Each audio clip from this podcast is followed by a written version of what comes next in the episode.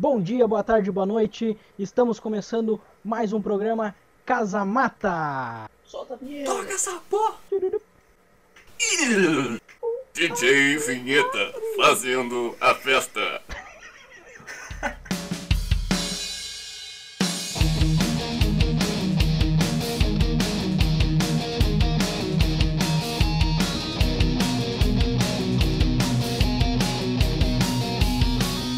Estamos começando mais um programa Casa Mata e hoje vamos falar sobre Champions League.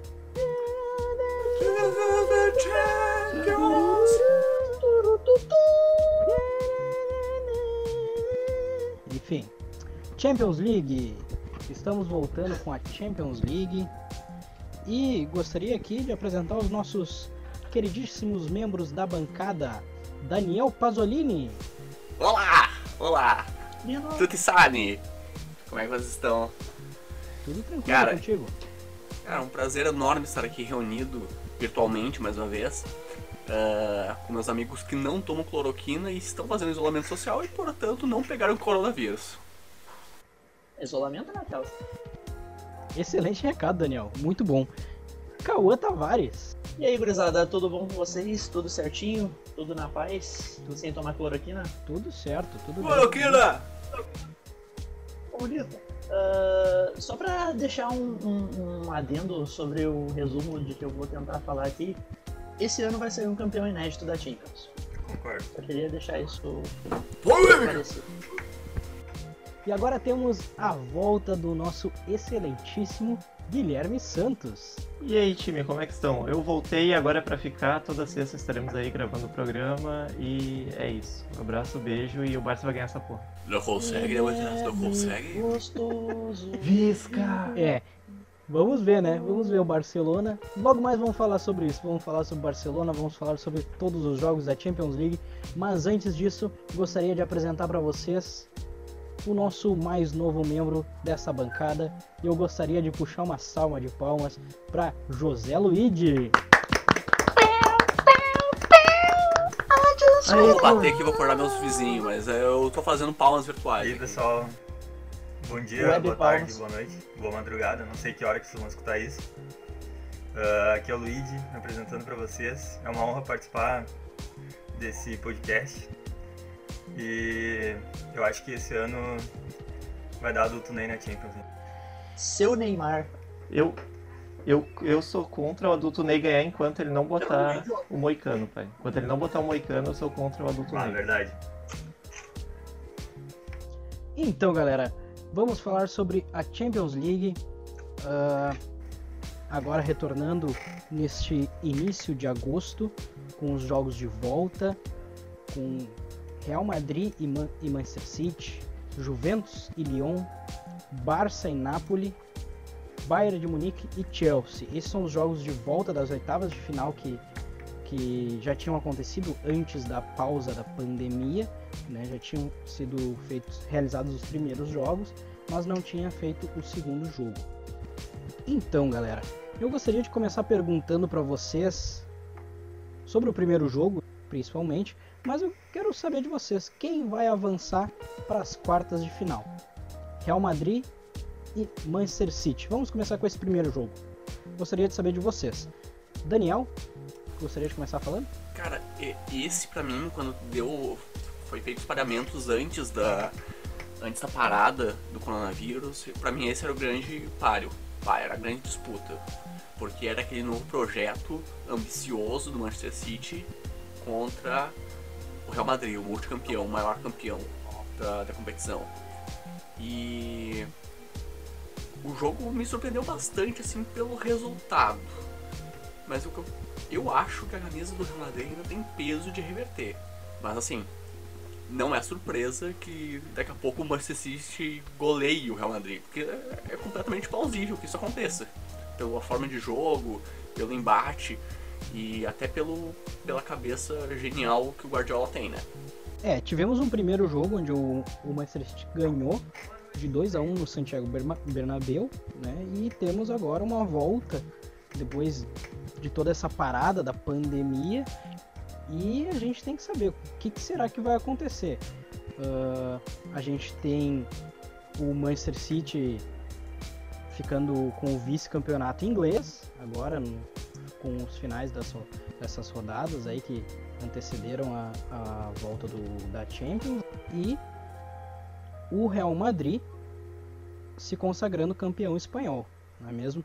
E o que, que tu acha disso, Cauã Tavares? Cara, assim, uh, eu acho que esse jogo ele é realmente o jogo mais, mais, como é que eu vou dizer?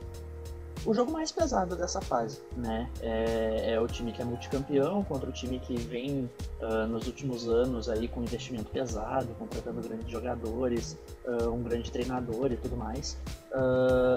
o primeiro jogo o City venceu o Real Madrid Uh, o Real Madrid jogando em casa. Só que nessa época o Real Madrid, ele, eu, eu, posso até dizer que ele era um Real Madrid diferente do Real Madrid de hoje, tá? Era, era uma outra mentalidade, o time parecia que não ia encaixar nunca uh, no, no pré-pandemia, no caso, né? E o City soube se aproveitar disso muito bem, e tem jogadores muito qualificados, e foi lá e fez o resultado. Porém, na volta da, da pandemia, o Real Madrid ele veio com uma mentalidade completamente diferente. O Real Madrid ele engatou 100% de aproveitamento no Campeonato Espanhol na, na volta da, dos jogos. Né? Uh, o City ele, ele fez um retorno onde ele conseguiu muitas goleadas jogando nos seus domínios, né? jogando no, no Etihad Stadium. Quando jogou fora de casa ou jogou em um campo neutro, ele teve dificuldades. Tá? Uh, essa fase da Champions ela vai ser disputada em campo neutro. O próprio Arsenal, uh, jogando em Wembley, a semifinal da Copa da Inglaterra, foi lá e fez o resultado que o Real Madrid precisa fazer para vencer esse jogo, que é o 2 a 0 para levar a classificação. Uh, então é um jogo que está totalmente aberto. O Real Madrid ele tem total condição de, de, de reverter esse resultado. É o maior campeão uh, da, da Champions e isso tem que ser levado em consideração. Tem que respeitar essa camisa porque é uma camisa que ela, ela enverga varal. E só que também não, a gente não pode desprezar o City que tem grandes jogadores e tem um grande investimento e não ganhou do Real Madrid atuando no primeiro jogo, né? Eu acho que tem tudo para ser um baita jogo. Eu acho que esse vai ser o melhor jogo dessa volta da, da Champions, uh, pelo menos nessa primeira fase de oitavas de final que vai que, que tem os, os jogos restantes para fazer, né? Eu queria trazer um ponto aqui. Os jogos das oitavas de finais vão ser nos estádios dos mandantes. Depois, nas quartas de finais, ah, é? que sim, que daí vão ser jogos únicos em estádios neutros, né? Ah, não, não, tranquilo. Eu, eu, provavelmente só li a parte de que ia ser todo o campeonato em, em, campo neutro. Não, não cheguei a ver a parte das oitavas, mas daí beleza. É. Mas mesmo assim, ainda é jogo aberto, pode acontecer qualquer coisa. É, eu acho também que vai ser um grande jogo, é um, é um jogo bem aberto também, eu acredito nisso. Eu acho que só eu, eu li alguma coisa a respeito de que talvez o Barcelona não jogue na Catalunha.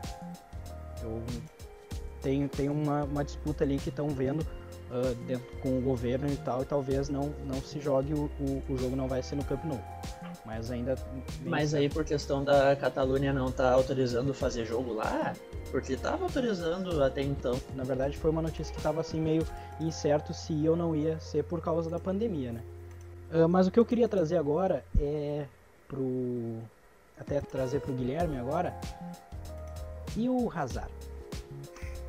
Não vem apresentando um futebol, diz, ele mesmo diz que está devendo para o Real Madrid. E a gente tem um jogo importantíssimo aí, talvez, para que ele possa puxar o protagonismo. O que, que tu acha, Gui? Azar, é os guri. Eu acho que, que é a hora do, do, E ele vai aparecer agora. O jogador grande ele aparece em grandes momentos, cara. E é, e é esse momento. Eu concordo com o que o Cauã disse. É muito difícil a gente pensar numas quartas de final de Champions sem o Real Madrid é muito difícil, cara. É o, é o time que é o maior campeão e é um time que a camisa é pesada e a gente tem do outro lado o City que o peso da camisa é quase nulo, assim. A, o time vem jogando agora, há poucos anos se descobriu o futebol e eu acho que é muito difícil deles ganharem do, do Real por conta disso. Então, se tivesse que, apostar num time, eu ainda apostaria no Real. Por mais que o City tenha um grande projeto, tem um grande time, tem o Kevin De Bruyne, que, ao meu ver, eu acho que vocês concordam, foi o melhor jogador da Premier League, por mais que não tenha ganhado esse título. Foi o cara que mais jogou. Mas, assim, é o Real Madrid, cara. É, é o, é o time da, da Europa. Eu concordo contigo. Eu acho que o De Bruyne foi um, o melhor jogador da Premier League. E eu queria trazer aqui agora um ponto, falando também de, do Hazard, puxando, porque uh, com o Hazard não jogando, né, o Real Madrid tem colocando as suas expectativas tudo nas costas do guri, né, do Vinícius Júnior. Vocês acham que ele suporta esse peso? José Luiz. Assim, assim só uma coisa antes do, do Luiz falar então. Eu acho que o Benzema assumiu um protagonismo nesse momento em que de, de retomada da pandemia dentro do clube. O Benzema tá jogando muita bola, tá sendo o grande nome do time e inclusive tá fazendo a diferença. Até e o Vinícius Júnior tá jogando muita bola também, mas assim, eu acho que esse peso não é, é para ele carregar. E o Benzema tá fazendo isso muito bem, cara. O Benzema tá jogando muita bola no Real. Cara, então, eu vou só voltar ali um ponto anterior, uh, antes de responder a tua pergunta, a tua questão, né? Eu, quando o Hazard foi pro Real Madrid, eu fui um cara que falou que. Eu, eu na minha opinião, achei que ele não daria certo no Real Madrid. E até então tá se provando isso. E eu, eu acho ainda que ele vai engrenar. Mas não valeu a contratação do Real Madrid. Deixando bem claro, na minha opinião. Uh, bom, sobre esse ponto, primeiro analisando esse confronto, eu acho que o primeiro jogo foi bem equilibrado e eu até achei estranho que o City não sentiu a pressão de jogar num estádio que não é a seu favor e jogou muito bem. O Real Madrid também jogou bem, só que pecou muito em erro de finalização e não conseguiu sair com um resultado, uh, digamos, satisfatório em relação à vitória, né? E sobre uh, a tua questão, eu acho que colocar no, no Vinícius Júnior toda uma responsabilidade para um time com uma camisa tão pesada como o Real Madrid, eu acho que é complicado. Não sei se. Não estou dizendo que ele não, não, não pode dar conta, porque eu acho que ele é um grande jogador e tal, mas é uma responsabilidade muito grande para um elenco que tem tantas estrelas. Mas o que, que tu acha do Benzema, Luiz? Tu não acha que ele assumiu esse protagonismo? Não, com certeza, com certeza. Eu acho que ele jogando na posição que é a de origem dele, que ele não jogava anteriormente com o Cristiano Ronaldo, né? Ele acabava caindo para a ponta muitas vezes. Ele começou a jogar um futebol que ele sempre teve, né? E em alguns momentos ele não não estava mostrando no Real Madrid. E só fazendo um adendo, acho que um cara que está jogando muito e não tem uh, tanta mídia no momento é o garoto Valverde, que foi um achado do Real Madrid. E ele estava destruindo no meio campo. Ele deu uma, uma sumida nesses últimos nessas últimas rodadas mas, uh, do Campeonato Espanhol, mas ele estava jogando muito bem. E eu acho eu acho que dá Real Madrid. Eu tinha uma opinião contrária anteriormente, mas eu acho que o Zidane conseguiu encaixar o time, o time se encontrou e vai dar Real Madrid. Apesar de, de ser o Guardiola do outro lado, ser o City, que está jogando um bom futebol, mas vai Real Madrid. Eu, eu queria só fazer dois adendos. Uh, quanto ao, ao, destaque, né, uh, com certeza o Benzema ele chamou toda a responsabilidade que o, que o, que o Real Madrid tinha depositado no Hazard e ele não, não correspondeu às expectativas. E, e o Benzema está fazendo o papel de, de sucessor, entre aspas, do Cristiano Ronaldo, até que o Rodrigo e o Vinícius Júnior fiquem prontos para tomar isso. Né? Porque eles são uh, as grandes esperanças do Real Madrid hoje certo? O Jovic, ele até era uma das, das peças também como esperança, mas infelizmente ele flopou, né? Não, não foi um cara que deu certo e provavelmente vai sair do Real Madrid nessa janela de transferência. O segundo ponto é que a contratação do Hazard, uh, na verdade, é, vocês não sabem, mas ela foi um investimento do Real Madrid uh, na, na questão de investir nos restaurantes locais da cidade, né? Porque o Hazard, infelizmente, ele só veio para se alimentar na cidade de Madrid, já que a culinária espanhola ela é muito, muito boa, né? Então ele aproveitou, ganhou aí os seus 20 quilos a mais. E, o, duas, e é o famoso duas jantas, né? É o famoso duas jantas, né, gurizada? o Hazard, bora jantar? Bora, só deixa eu terminar de Cara, jantar aqui. Só completando aqui, meu, o Hazard daria um bom pivô no futsal, hein?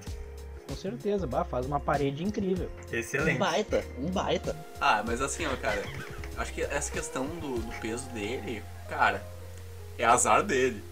Nossa senhora. Puta merda. Nossa, mano. Ah, Vamos voltar então pro assunto, gurizada. Não, depois dessa eu certamente vou pro inferno, não vou pro Éden. Nossa senhora. Meu Deus, para. Cara. Que fique claro, tá? As críticas do ah, em relação para, ao peso do, do Hazard é porque ele é um jogador de futebol, ele é um craque, ele é um do- ele é a grande estrela do Real Madrid, então não se esperava que ele fosse chegar na Espanha e engordasse do jeito que engordou. Parece que o cara se aposentou no, no futebol, Ah, chegou no Real Madrid e se Certamente. aposentou. Bom, eh, agora vamos falar do time do coração do Daniel Pasolini. O Inter? Não, vamos falar da Juventus. A Juventus e o Lyon. O Lyon vindo aí de um. perdendo um título pro PSG. E alguns, alguns jogos, al- algum tempo sem jogar, fazendo só alguns amistosos. E a Juventus, pô, passando o rodo no, no campeonato italiano, tendo o maior, É, maior número menos, de né? títulos Mais ou aí menos, né? do campeonato italiano. E temos um desfalque na Juventus, que já era esperado, não é mesmo? Eu queria que vocês pudessem comentar um pouquinho desse, desse jogo, o que vocês acham. Um time vem jogando, o outro fazendo mais amistosos. Como é que vocês acham que vem aí para este jogo Juventus e Lyon? Eu acho importante a gente frisar que o, Lyon fez um grande jogo contra o PSG, tá? Apesar de ter perdido. Jogaram bem, fizeram frente e chegam bem contra o, o time da Juventus. E a Juventus é aquilo, não vem apresentando um futebol tão bom quanto apresentou no- nos outros anos. Só que a Juventus joga bem e ganha o campeonato italiano. Joga mal, ganha o campeonato italiano, né? Esse título é dela e ninguém tira faz uns bons anos já. Mas assim, eu acho que. Fazem nove anos. Quantos anos? Desculpa, Cauã? Nove. Nove. Tá aí o Cauã Tavares com a informação. E eu, eu acho que. A informação. Eu acho que, que a Juventus passa com, com dificuldades, né? Ah, mesmo com as- a ausência do Douglas Costa, aca- vai acabar esperando o Lyon, mas com grandes dificuldades. Bom, ah, eu acho que a, a Juventus, ela, embora nos últimos seis anos, cinco anos, chegou a duas finais com outro treinador, com outra ideia de jogo, que era o Massimiliano Alegre, uma filosofia muito parecida com a que o Simeone adotou no Atlético de Madrid. Até a segunda final que o Juventus chegou foi com uma proposta bem ofensiva, jogando com muitos atacantes, quatro atacantes naquela situação. Mas o trabalho do Sarri não é bom, ele é insuficiente pelos nomes que a, que Juventus tem. É muito pouco. O meio de campo, é, enfim, até o movimento recente de fazer essa troca de Pjanic com o Arthur, eu acho que para tentar dar uma resposta para esse meio de campo que não funciona. O Matuidi erra muitos passes, é um jogador inconstante. Ah, o Pjanic, que eu sempre achei um, um talento, assim, era uma substituição à altura do Pirlo, ó, da vez que ele se aposentou. Ele também se tornou um jogador inconstante. É, esse meio de campo não funcionava como engrenagem para abastecer o ataque do time, que é muito poderoso. Que tem o Cristiano Ronaldo, que tem o Higuaín, que tem Dybala. E então a gente viu esses jogadores de ataque assumindo prota- protagonismo nas últimas rodadas do, do italianão. Ah, com o Cristiano Ronaldo errando pênaltis numa sequência até meio, meio assustadora, assim. E também muitos problemas defensivos, porque o Bonucci é um jogador que também se mostrou muito constante, errando muito, entregando muitas bolas para o adversário, coisas que às vezes, por não estar habituado à forma que o Sarri quer que a equipe jogue, ah, proporciona esse tipo de erro. Em contrapartida, outros jogadores crescem. O Delite foi assim um achado, um jogador, um dos zagueiros mais promissores que a gente tem, um dos jogadores promissores que nós temos, é, dessa geração holandesa que vem muito forte. E, mas assim, eu não tenho muitas perspectivas de título da Juventus, porque não apresenta futebol para isso. Mas agora, tem o Cristiano Ronaldo, que é o maior jogador é dessa competição.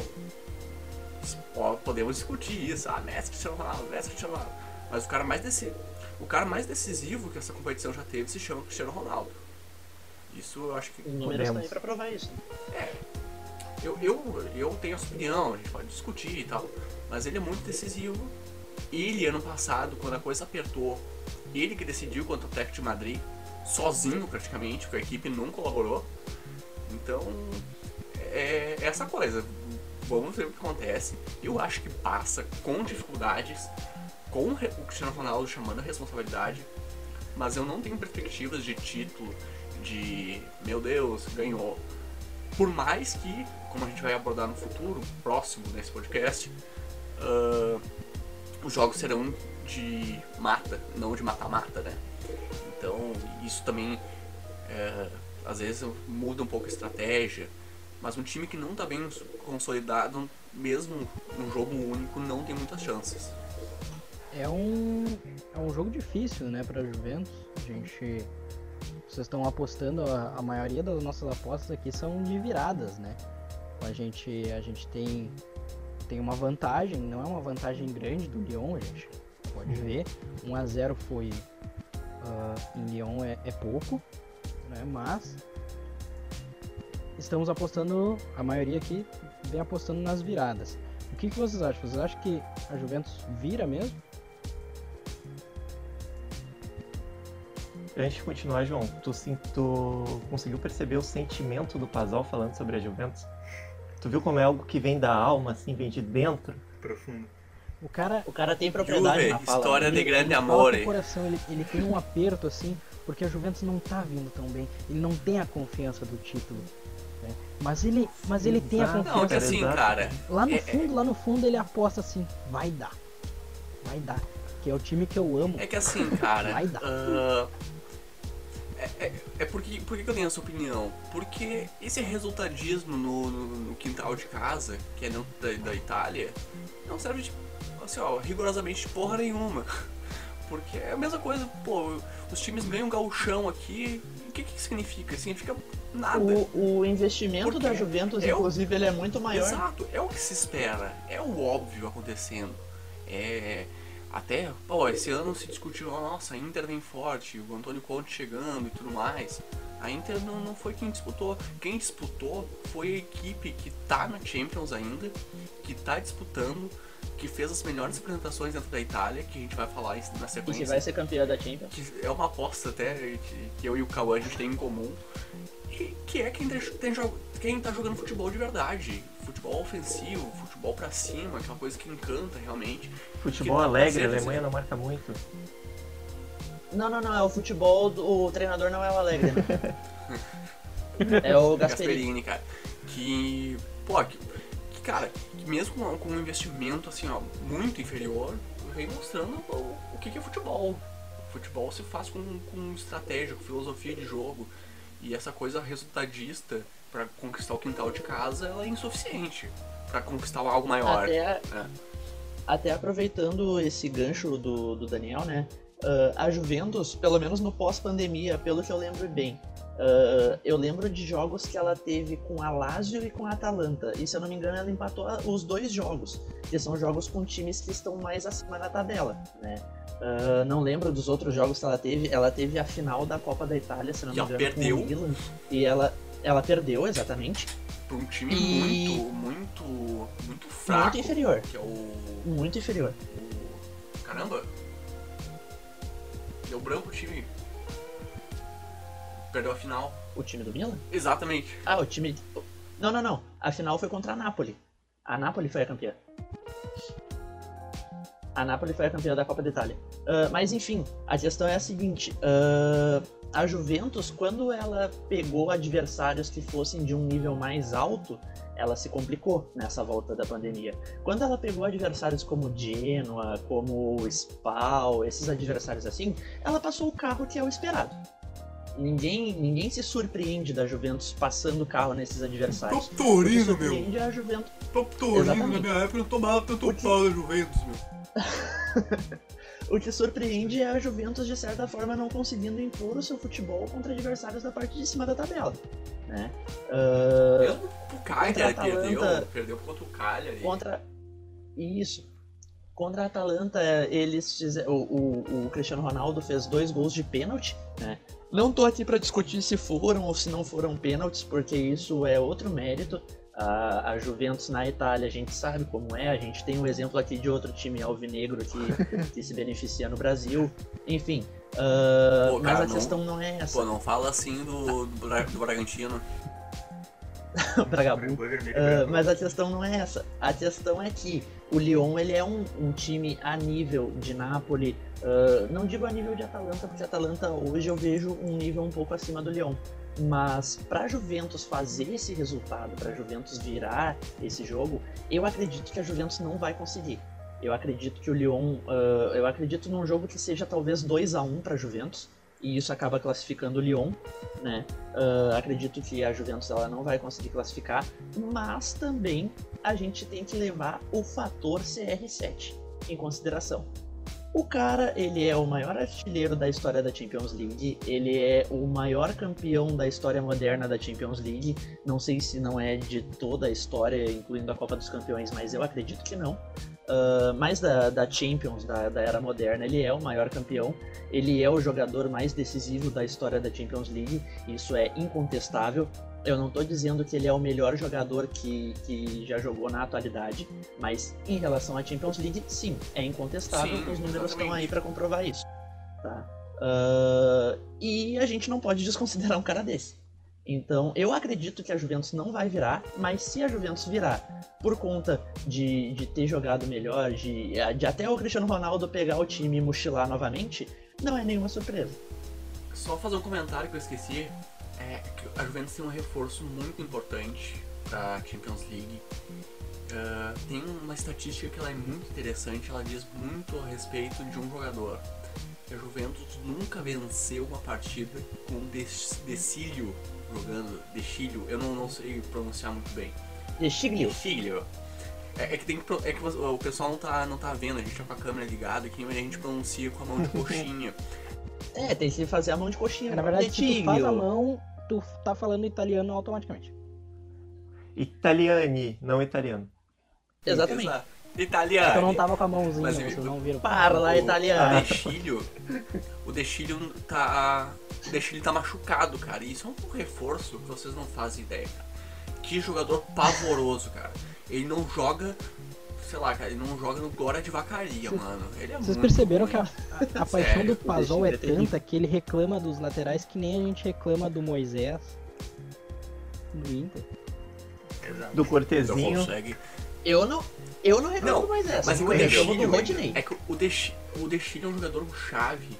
Por que, que eu tô dizendo isso? para mostrar a incompetência de dois times. A Juventus, primeiramente, por ter um lateral tão ruim, e segundo, do Barcelona, que tá fazendo sondagens para buscar ele. Não, eu acho que. O Guilherme, o Guilherme que responde. Aí complica, né? É, assim, só para deixar claro aqui na bancada a gente tem, além de mim, a gente tem o Luiz, que também é torcedor do Barcelona na Europa, tá?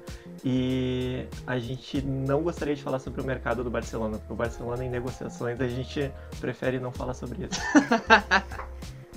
então, eu assisti o jogo hoje. Ah, assisti um pouco, né? Do jogo entre PSG e Lyon. E. Assim, Lyon jogou muito bem.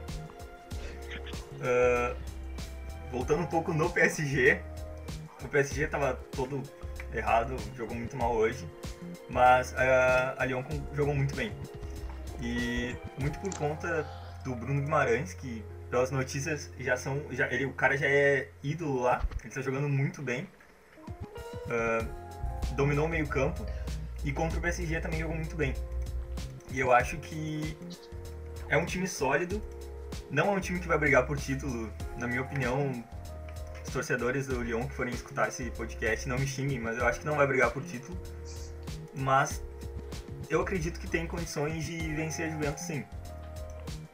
Agora falando um pouco sobre a Juventus, cara. Algo que eu não consigo compreender, primeiro, como um time, um elenco uh, que a Juventus tem, não é um time extraordinário. O elenco da Juventus é incrível e não joga a bola que tem, uh, que, representa, que representaria o seu elenco. E outra coisa é o técnico da Juventus, que é o Sarri. Eu não entendi essa contratação. ele não estava bem na, no Chelsea, ele era muito contestado no Chelsea, os torcedores pediam a saída dele no Chelsea e ele foi contratado para Juventus, cara. Cara, Opa, isso aí é aquela questão que eu, que eu tinha falado antes, né? É a dominância no, no quintal de casa. Isso é insuficiente pra Europa, né? É, o cara deu certo no Napoli. O cara fez um projeto no Napoli. O Napoli era o time que estava buscando a- o protagonismo com a Juventus é, nessa, nessa história recente do campeonato italiano. E então é aquela questão de o que é bom aqui dentro de casa é nosso. Só que o que é bom dentro da casa deles é muito pouco pro padrão europeu. Eu acho, eu acho que tem muito disso. E a gente sabe que a escola do, do italiano tem, tem falhado para se adaptar no- nos padrões europeus nos últimos anos. Ah, O último grande nome acho que foi o Carlo Ancelotti, sei lá, que hoje já está em decadência. Ah, A exemplo do que tem acontecido até com os treinadores portugueses, que vão se reinventando e tudo mais, mas também tem uma, deca- uma decadência, que nem está acontecendo com, com o José Mourinho, que já é muito contestado no Tottenham, que, enfim, tá- não tem trabalhos bons há muito tempo. Pois é, eu acho interessante que ele não teve um bom trabalho no Chelsea, apesar de, se eu não me engano, ter saído com o título da Europa League. E, mas mesmo assim, não fazer um bom trabalho. Ele era bastante contestado. E ele recebeu uma chance de ir para a Juventus, que é um time que, ao meu ver, tem, uma- tem um elenco melhor do que o do Chelsea e conseguiria brigar por mais títulos. ah, mais títulos, no caso, a Champions League, né, que é o principal. E de forma mais incisiva que o Chelsea. E não se mostra o técnico para isso. Eu acho que, apesar de, de ter, da Juventus ter feito bons jogos na, na temporada, é uma das candidatas ao título. Não tem como descartar uma equipe que tem o Cristiano Ronaldo. Não tem como diz- não dizer que a Juventus é candidata ao título, apesar de não estar jogando um futebol para vencer a Champions League. Mas eu acho que ele pode decidir, com certeza, o cara fora de série. Mas a minha opinião vai de Lyon. Eu acho que ah, o, time da, o time da Lyon é, é mais sólido, mais entrosado, e eu acho que isso vai pre- prevalecer nessa partida. É mais equipe, né? Mais Isso, grupo, isso. mais coletivo. É mais coletivo do que a Juventus. Exato. Não é. Eles não têm jogadores melhores, mas têm um time mais bem encaixado. Exatamente, exatamente. E o Luiz, quando fala do treinador, ele tem total razão. Quando a gente fala da Juventus, a gente tá falando de uma camisa de um time que tá no patamar do Bayern, tá no patamar do Barça, do Real, enfim. E quando a gente imagina ah, esse tamanho, né, quando a gente pensa no tamanho da Juventus, a gente pensa que tem um técnico de ponta, né, um técnico que esteja à altura de Guardiola, que esteja à altura de Zidane, que é um, um técnico que realmente vai fazer frente com esses caras. E hoje a gente olha pro treinador da Juventus e não vê isso. O Guimarães joga muito, é, tanto que ameniza o vexame que o Inter passou no- na final da Copa do Brasil no ano passado. O, ele, Não ameniza porque o É, eu ia drible foi do isso, né, O que vem deu aquele drible lá e. não, mas, mas ele destruiu o meio campo, foi, ele foi dono do meio campo contra os três ali do Inter, não... Tá. O cara é muito acima, muito acima do futebol brasileiro. Ah, com isso, com o que o Luigi falou, vocês acham que o, o Bruno Guimarães ele pode dominar o meio-campo nesse jogo? Da Lyon e do Juventus? Com certeza. Eu acredito que tem potencial pra isso. No primeiro jogo ele já fez isso, na verdade, né? No primeiro jogo tem um lance que, se eu não me engano, é o Matuidi que vem muito de garfo e toma um chapeuzinho dele lindo. No primeiro jogo dele como, como jogador do Lyon foi num jogo contra a Juventus, numa Champions League, e ele dominou completamente o meio campo. Ele jogou demais aquele jogo. Disparado o melhor jogador do Lyon, por mais que o gol tenha sido do Tuzar, ah, o, o Bruno Guimarães jogou demais naquele jogo. Eu acho que ele tem total capacidade para dominar o meio campo novamente, que é o que ele vem demonstrando fazendo ah, os seus jogos no Lyon. Ele vem tomando conta ali e hoje em dia é, bem dizer, Bruno Guimarães mais 10 o time. Gostaria agora de trazer para vocês aqui, como temos dois membros da bancada apaixonados por um clube e completamente decepcionados com o mercado que este clube vem fazendo nesta, nesta e em algumas outras temporadas, gostaria de trazer aqui Barcelona e Napoli. Eu vou chamar primeiro o Luigi, que é menos clubista, para falar um pouquinho desse jogo e falar do Barcelona, e depois eu deixo o Guilherme chorar as pitangas dele. Tá bom? Isso é um absurdo. Primeiro, acho que começando a falar sobre tudo que o, o, a diretoria do Barcelona vem fazendo de ruim nesses últimos anos, a gente teria que fazer uma série de programas, acho que uma série de 1 a 10 assim, episódios, pra gente citar os erros dessa gestão. Mas, indo pro jogo. Eu acho que é um jogo que está em aberto. Apesar do Barcelona ter jogado muito mal na, no primeiro confronto. Tem um fator que é muito importante, que é o Camp Nou. Mesmo sem torcida, acho que o jogo vai ser sem torcida, né? Acho que é um fator importante para o Barcelona para tentar sair com um resultado positivo. O time do Napoli, eu particularmente não conheço muito, uh, comparado aos outros da Champions, mas fez um bom jogo contra o Barcelona, principalmente na, na individualidade de alguns jogadores. O ataque do, do Napoli uh, foi muito bem contra o Barcelona, muito por conta da fragilidade da defesa do Barcelona também. Mas acho que é um duelo equilibrado. Eu vou apostar no Barcelona por conta do fator casa e também o fator Lionel Messi. Da mesma forma que a gente não tem como descartar um time que tem o Cristiano Ronaldo como favorito, não tem como descartar um time que tem o Messi. O coletivo do Barcelona não tem nem o que falar, né? Deixa a desejar, mas pode parecer as individualidades e acabar, como eu posso dizer, sobressaindo sobre a coletividade do Napoli. Então acho que é um duelo equilibrado. Se fosse um outro time, por exemplo, Lyon, Atalanta, PSG, o Barcelona não passaria. Então, com todo respeito ao Napoli, que jogou bem e mereceu estar ali, uhum. acho que é um time que o Barcelona não tem condições de passar por ser um, uma, uma menor potência no futebol europeu. Mas já adianto, acredito que não passe da, das quartas de final.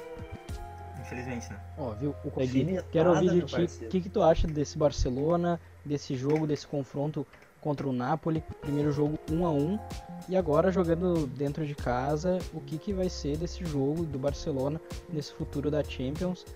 E, né, a gente não tem o Arthur, não vem jogando e não vai jogar. Não, nunca jogou também, nunca nunca assumiu um, o papel de, de novo chave que, que se atrelou a ele. Mas assim, uh, eu concordo com tudo que o Luigi disse e também acho que passa pelo Napoli, não passa nas quartas. E falo isso depois de enxugar as lágrimas aqui, porque o time realmente está uma vergonha, tá difícil de ver o Barcelona jogar. Um time que sempre que se consolidou como o futebol mais bonito do mundo por conta do coletivo, tem hoje no Messi como um cara que tem que resolver, tem que driblar três, quatro caras e fazer o gol, senão não vai acontecer. O, o jogo não funciona se não tiver o, se o Messi não tiver no dia esperado, não tem Barcelona. Uh, tá realmente complicado, mas assim, é o espírito de torcedor, cara. Eu acho que passa assim pela Napoli. Eu vou estar tá lá torcendo, assistindo o jogo, mas é, é tá complicado, tá difícil. E trazendo, trazendo então uh, um pouco mais de informação, o jogo talvez não seja no Camp Nou por conta da, da pandemia. Uh, o Camp Nou, inclusive, se, se cogita não ter jogos né, ao longo do, do ano todo, enfim, e, e temporada dentro. Uh, é algo que está sendo bastante discutido na Catalunha ainda. Então a gente não sabe onde vai ser. A situação lá então tá, tá complicada em referência sim, a isso. Sim. E a gente não sabe então se, se, realmente vai ser no Camp Nou o jogo. E um, algo assim que, que eu posso tentar trazer um pouco da torcida para o Barça é que se o Barcelona for campeão da, da Champions, aos ouvintes gremistas que me escutam, o Grêmio leva um milhão de, de euro pela negociação do, do Arthur, por conta daquelas cláusulas lá que, que o Grêmio sempre que vende jogador para a Europa coloca. Né? Então é um milhão de euros, que aqui no Brasil é mais ou menos 25 milhões de reais, eu acho. Tá nessa, nessa base, né? De 25 reais quase. Não, é 177 eu, milhões eu acho que reais. é, né? Subiu um pouco agora. Eu, eu vi que teve uma alta do euro. Mas até ela vai estar tá mais na real, né? Porque vai ser no, é, provavelmente vai, vai, custar 1 bilhão e 700 mil. Ou seja, é muito é, dinheiro. Não, mas é que agora a gente vai ter nota de 200 aqui, então é, é tende a melhorar a economia. É, daí, aí duplica ainda o preço. Paulo Guedes! Isso, exatamente. Temos aqui 5 Mas a informação é que a nota de 200 vai valer duas de 100, né? E 4 de 50, né? E vai e, vai, e vai valer aproximadamente Prossegue. Promoção, 0.025. Mas enfim, então é isso. Uh, para não me não me estender muito, né? Não fala. É isso, aliás, sem Neymar, sem Champions League. Então o Barça tem que trazer o Neymar na próxima janela. É obrigação do time, porque só ele vai conseguir trazer isso. Ele junto do, do Messi, no caso, né? Vai conseguir dividir esse peso e botar o Barça num patamar que nunca deveria ter saído. E é isso. Essa Champions, o máximo que a gente chega é a quarta, infelizmente. E, cara, eh, só falando mais sobre o jogo em si, primeira partida Sim. o Napoli não teve o Colibali, né? E o Barcelona teve muita dificuldade para penetrar a defesa do, da Napoli, muita dificuldade mesmo, né? Assim, é, depende totalmente do, do talento do, do Messi, porque cai naquele mesmo problema que a gente falava da Juventus, não tem coletividade, não tem equipe. Parece um amontoado de gente boa, assim, é, pega uma galera, mas essa galera não conversa. Então é, é muito isso. E agora eu acho que o Koulibaly vai jogar e ele é um reforço muito importante para Napoli, tanto defensivamente Ofensivo. quanto na bola aérea ah, de ataque. Porque o cara é, assim, pra mim ele, o, o Koulibaly, o Delite e o Van Dijk hoje são os melhores zagueiros do mundo.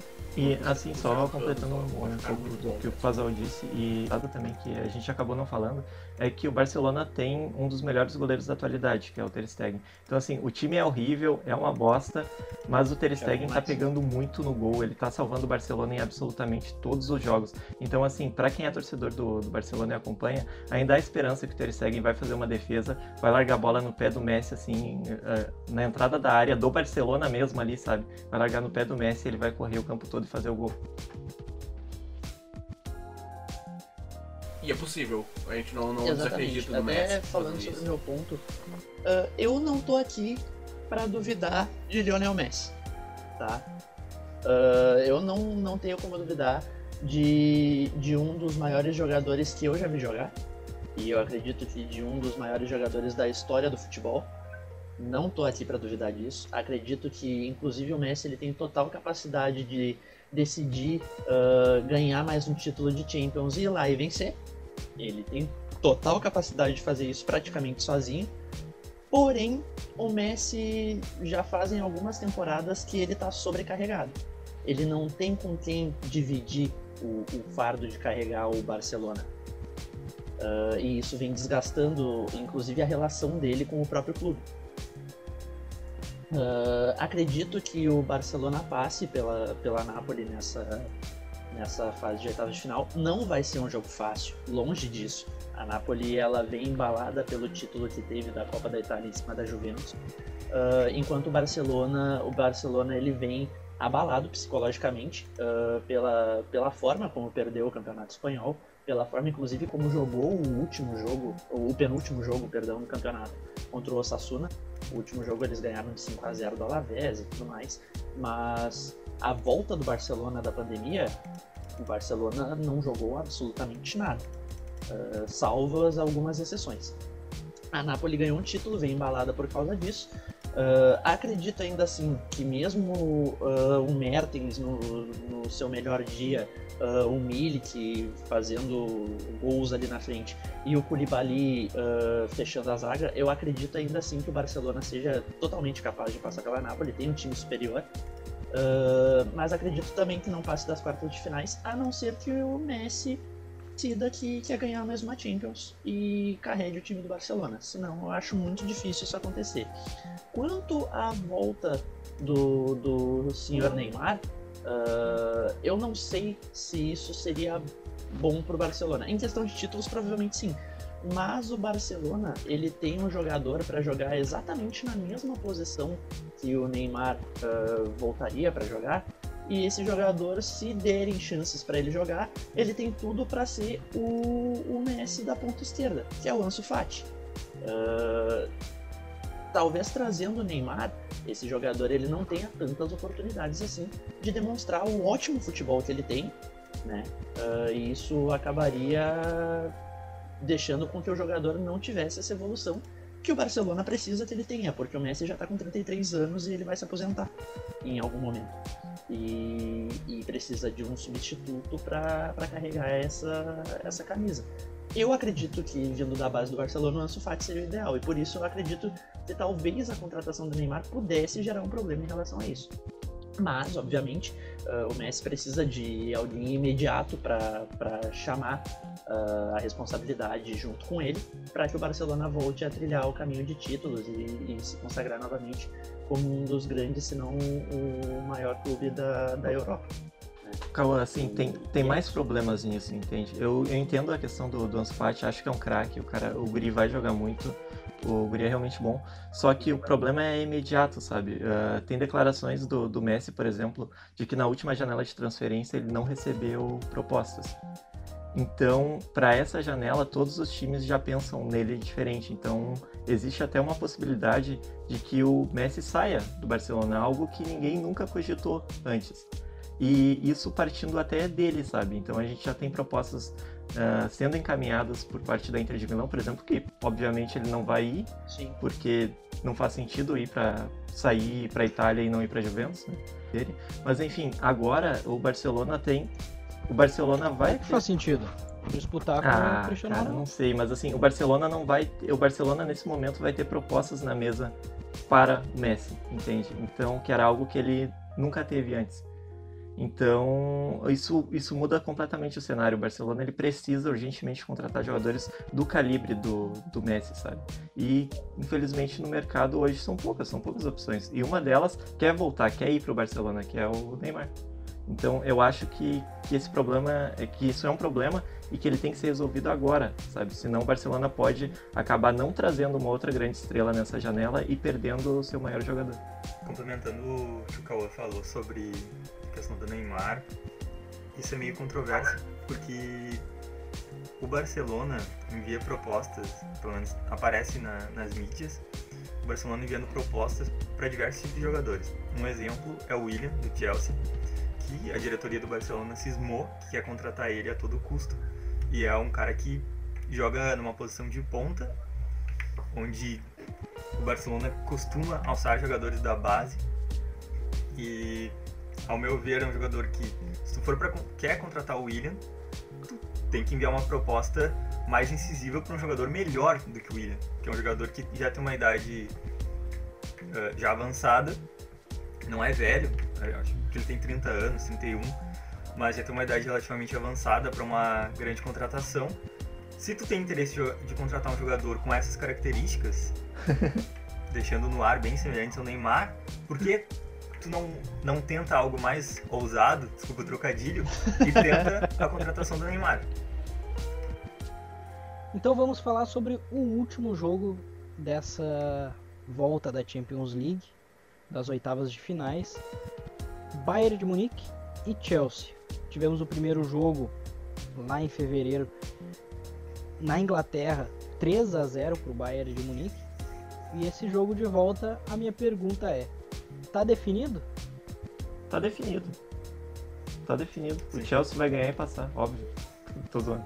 Não, é, não tem como. É, é, esse jogo é o mais fácil de dar palpite. O Bayern de Munique vai ganhar, talvez até atropelar o Chelsea. O Bayern de Munique, que é um dos favoritos da Champions, é todo ano, né, convenhamos, mas vem jogando futebol muito bonito. O Lewandowski faz gol de tudo que ajeita a bola, bate nele, entra no gol, é impressionante.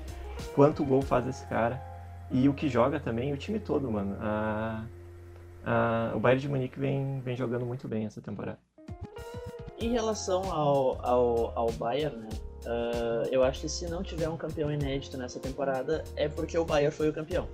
Uh, é um time que após a pandemia, ele antes da pandemia já vinha jogando extremamente bem, já vinha tinha encaixado o time que tinha começado muito mal a temporada com Teve até uma troca de treinador, quem assumiu foi o interino, que é o Hansi Flick e tudo mais.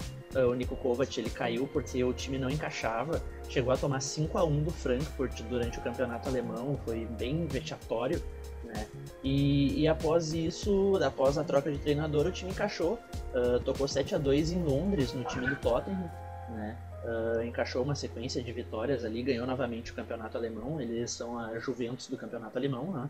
Uh, contratam todo mundo que rende lá e tudo mais, tem uma receita muito maior do que a dos outros times e, e, tem essa soberania. A diferença é que o Bayern na Europa nos últimos tempos ele conseguiu ser um pouco mais uh, competente, vamos dizer assim, que a Juventus. Ele, ele montou um grande time, ele vem, uh, ele conseguiu encaixar esse time não só nessa temporada, mas nas outras também. E o Hansi Flick vem fazendo um grande papel. Provavelmente o Bayern ele vai ganhar com sobras do, do Chelsea. Não que o Chelsea seja um time ruim, mas é que o Bayern tá sobrando.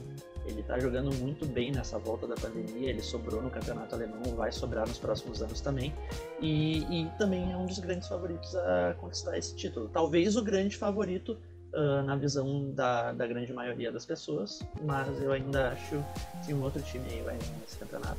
Mas o Bayern, com certeza, é, é eu um até acho que o Lampard tem feito um bom trabalho com o Chelsea dentro da, das limitações que Sim. eu esperava muito menos, sinceramente, porque foi um time que não pôde contratar. A gente tem que lembrar disso. Teve esse, esse problema jurídico, enfim, merecidamente, é o que tudo indica, né? Mas é, é, um time que ficou carente em algumas posições e teve que se aproveitar muito de jogadores que vinham uh, das categorias de base. E nisso saiu alguns nomes jovens bons mas que são insuficientes né, uma, uma, uma ambição de ganhar um título continental, até porque é o primeiro ano do, do Frank Lampard, é um trabalho jovem, é, tem correções que são muito importantes que devem ser feitas, porque vamos lembrar que o treinador antes era o Maurizio Sarri, que, que a gente já demonstrou aqui a nossa indignação com ele durante o programa, mas é, o, o o Chelsea é o franco tirador né, nessa, nesse confronto, depois do que aconteceu antes da, da, paralisação. Eu não vejo uma situação de jogo Chelsea saindo vencedor desse confronto. Para mim é, é sonho pro torcedor do Chelsea.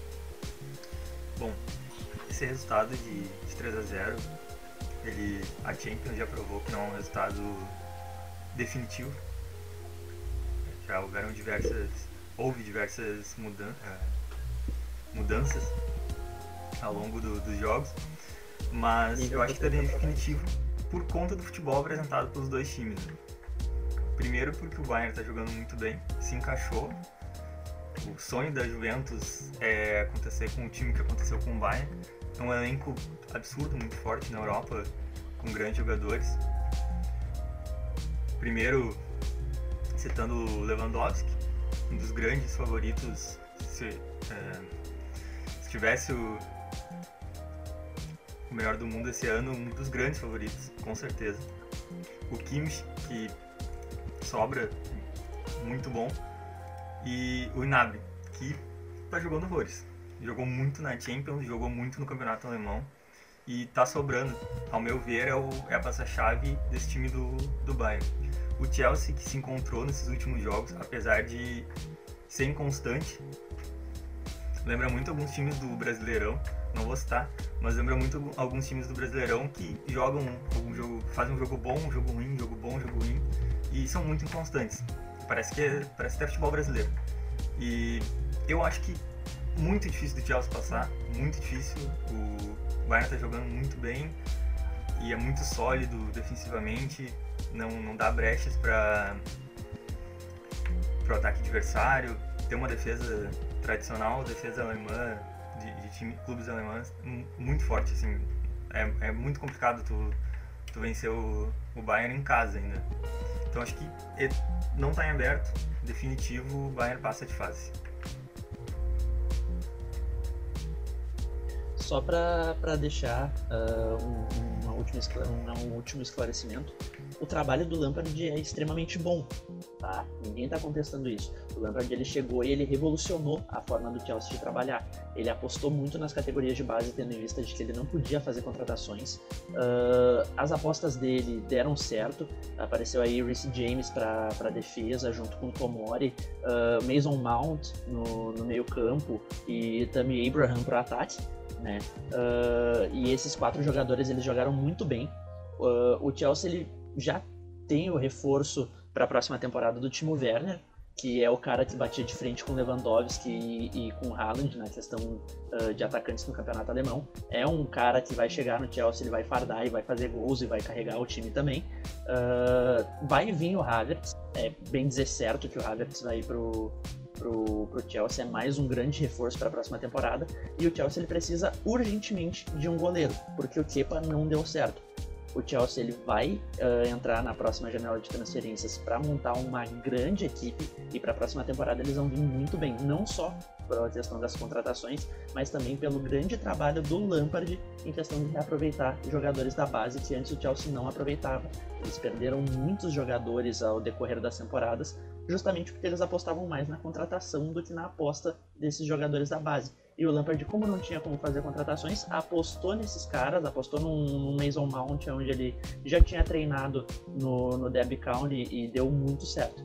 Então eu acho que, que, essa questão do Lampard, a gente tem que ressaltar esse grande trabalho dele, mas no momento ainda não é o suficiente para superar o Bayern. No momento. Eu, eu concordo que o, o trabalho do Lampard tem sido muito bom. Duvidava do trabalho dele no início. E ele foi, no início também, foi bem inconstante. E eu vi, hum, não vai dar certo. Me, me senti vendo assim quando os times brasileiros trazem ídolos para treinar e, e, e Mais um ídolo né? queimado, né? E, e, pensei que ia ser muito isso com, com o Lampard também, porque eu gosto muito dele, gosto muito mesmo. Uh, desde quando jogava lá no, no, no PlayStation 2.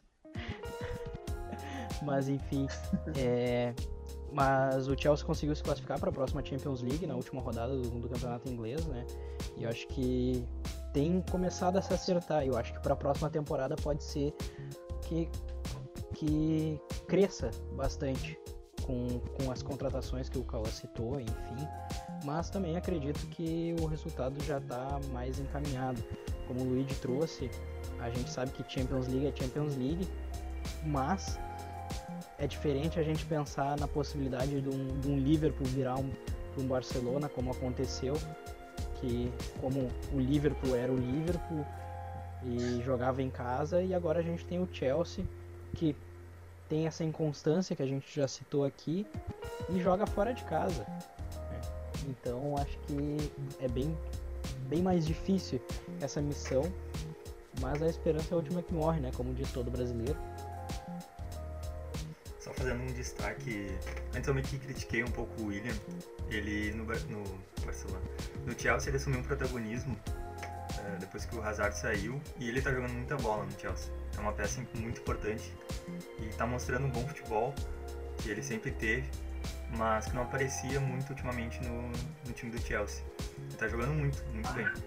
Não é um fator que vai mudar bastante o quadro do Chelsea nessa, nesse jogo em específico, o Bayern, dos favoritos, na minha opinião, é que tem é o favorito por conta do equilíbrio do futebol proposto pelo Bayern. É bem ofensivo e se defende muito bem. Então é difícil tu quebrar uma, uma defesa como essa e não levar gols de um time que faz muito gols, né? Que tem o Lewandowski e o Gnabry no ataque. Então é, é bem difícil pro, pro Chelsea.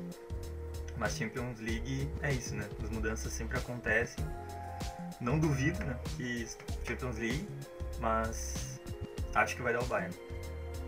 Bom, chegamos ao final do nosso programa. Falamos bastante sobre Champions League. A Champions está voltando com esses jogos das oitavas de finais. Dia 7 e dia 8 de agosto, os jogos que definem os classificados para as quartas de finais. Dia 7, Manchester City Real Madrid. Juventus e Lyon e dia 8 Barcelona e Napoli, Bayern de Munique e Chelsea. Com o primeiro jogo, ficamos com a maioria, a Todos maioria resolveu que quem passa é o Real Madrid, certo? Eu, o meu voto é Real Madrid. Exatamente. Sim, Real Madrid. É, eu acho que passa o City, mas eu não duvido do maior campeão da Europa. O Zidane já perdeu o Champions League? Como treinador? Já semana, oh, semana. Ano passado ele não era treinador? Mas ele não pegou no início da temporada não, o time. Teve o ano, é, teve o ano que ele saiu, ele sai do Real. Ele sai do Real e, tipo, ele vê que, a, que vai dar merda já, e ele larga fora. E depois ele volta pra arrumar as merdas, entendeu? Não, mas ah, o cara é diferenciado. Ah, cabeça de rolão é embaçado. É verdade. Meu, ele não tinha, ele tinha se parado, ele tava fazendo. Os carecas são fugidos, né, pai? Olha só, ele e Guardiola. Juro. É o Materazzi que eu diga, né? É Materazzi conhece bem aquela cabeça de rolão. É uma classe, né, meu? Ah, não.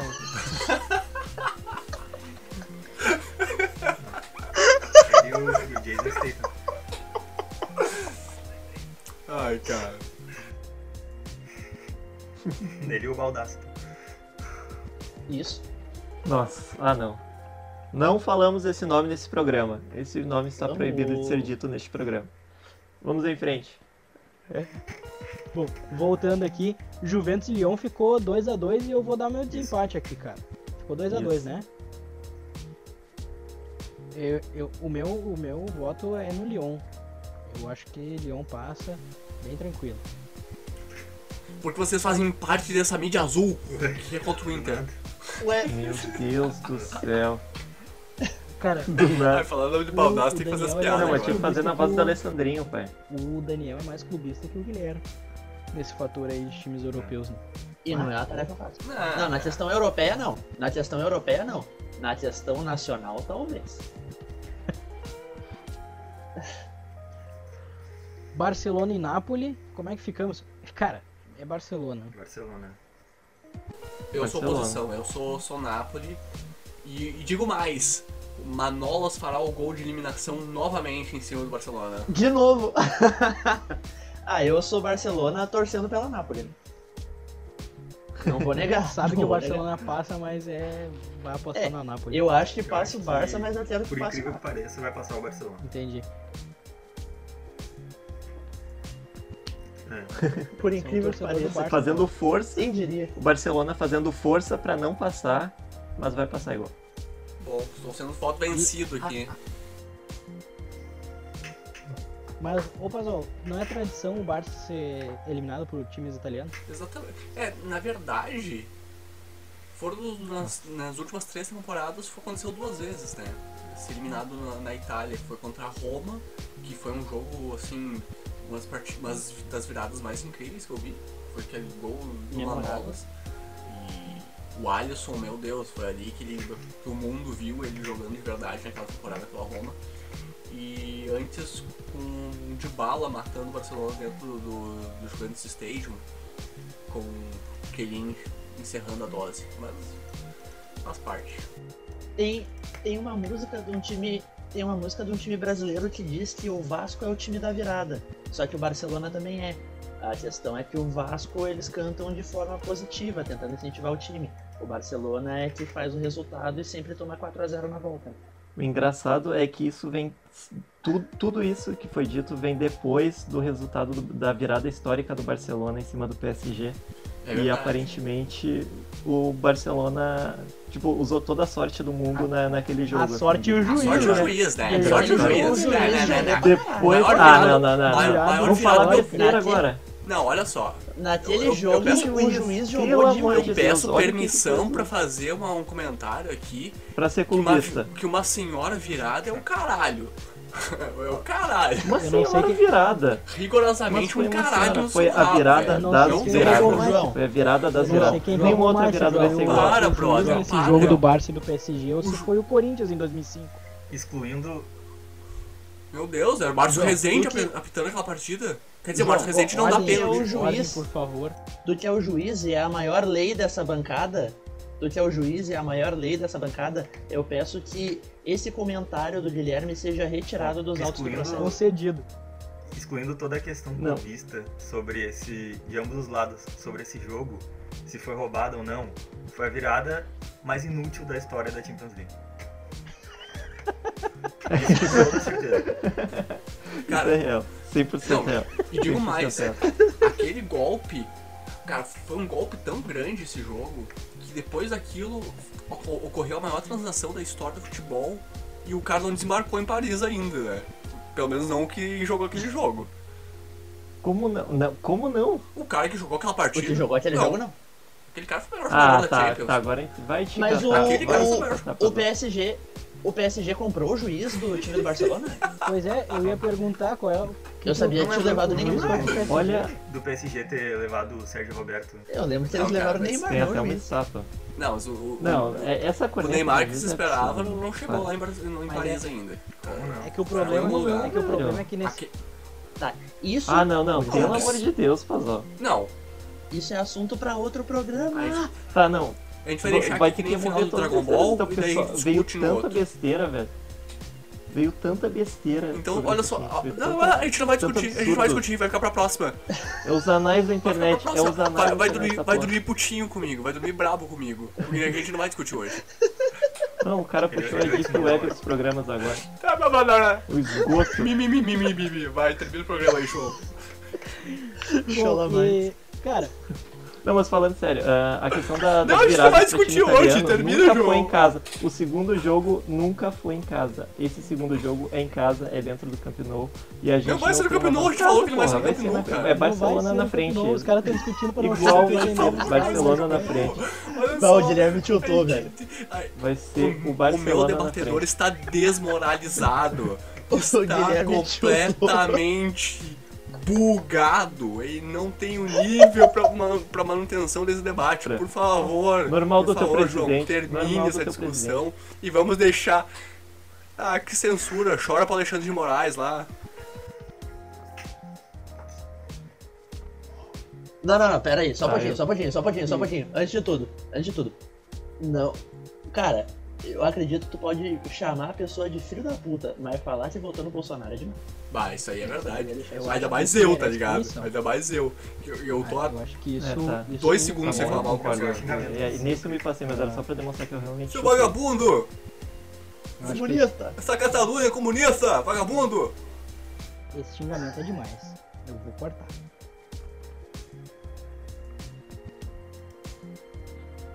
Se perdeu a caminhada agora, tô completamente. Bom, Bayern de Munique e Chelsea, a gente definiu aqui que Bayern passa e não tem pro Chelsea, não é mesmo? Foi E unânime. é isso. Chegando ao final do programa Casa Mata sobre a Champions League, gostaria de ouvir as considerações finais de vocês. E começando por Cauã Tavares, considerações finais. Bom, ah, só pra deixar claro pra quem tá ouvindo esse programa, ah, na minha humilde opinião, tá? Ah, não vou falar por ninguém dessa bancada, ah, a gente nesse programa não falou do futuro campeão. Essas são minhas considerações finais. A gente vai falar do futuro campeão dessa Champions no próximo programa. Então, José Luigi, o nosso estreante, considerações finais. Então, essa Champions League vai ser única, com toda certeza. Eu acho que todo mundo vai curtir muito, vai ser quase uma Copa do Mundo, porque o pessoal vai estar tudo em casa, espero que sim, né? De quarentena. Os jogos vão ser mata, não mata-mata. Então vai ser muito legal de ver. Acho que vai bater recorde de transmissão. E espero que o nível seja mantido, apesar de muito tempo sem jogar, na maioria dos, dos, dos clubes. Espero que o nível seja o mesmo das outras Champions. E tenho certeza que vai ser um, um grande campeonato. E vai ser histórico essa temporada. Daniel Pasolini, considerações finais. Então, queria agradecer a todo mundo que ouviu até este ponto do programa. É, inclusive, pode desligar assim que terminar de ouvir a minha voz, porque depois vem o Guilherme ele vai querer me dar uma letrinha, porque ele se sente censurado por minha pessoa. Mas essa discussão ela vai ser eh, trazida para o próximo programa, sem dúvidas nenhuma. Ah, porque a gente vai se estender, a gente gosta de debater bastante. Mas o recado que eu quero deixar é que esses jogos vão ser muito bacanas de ser assistidos, mas é importante que a galera continue mantendo o isolamento social.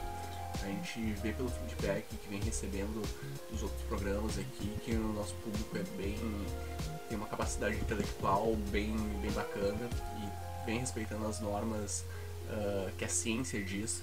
E é muito importante a gente ter essa consciência nesse momento. Tanto é que a gente está com uma estrutura improvisada aqui para gravar os programas. A gente ficou um- um tempo gigantesco sem gravar por conta disso.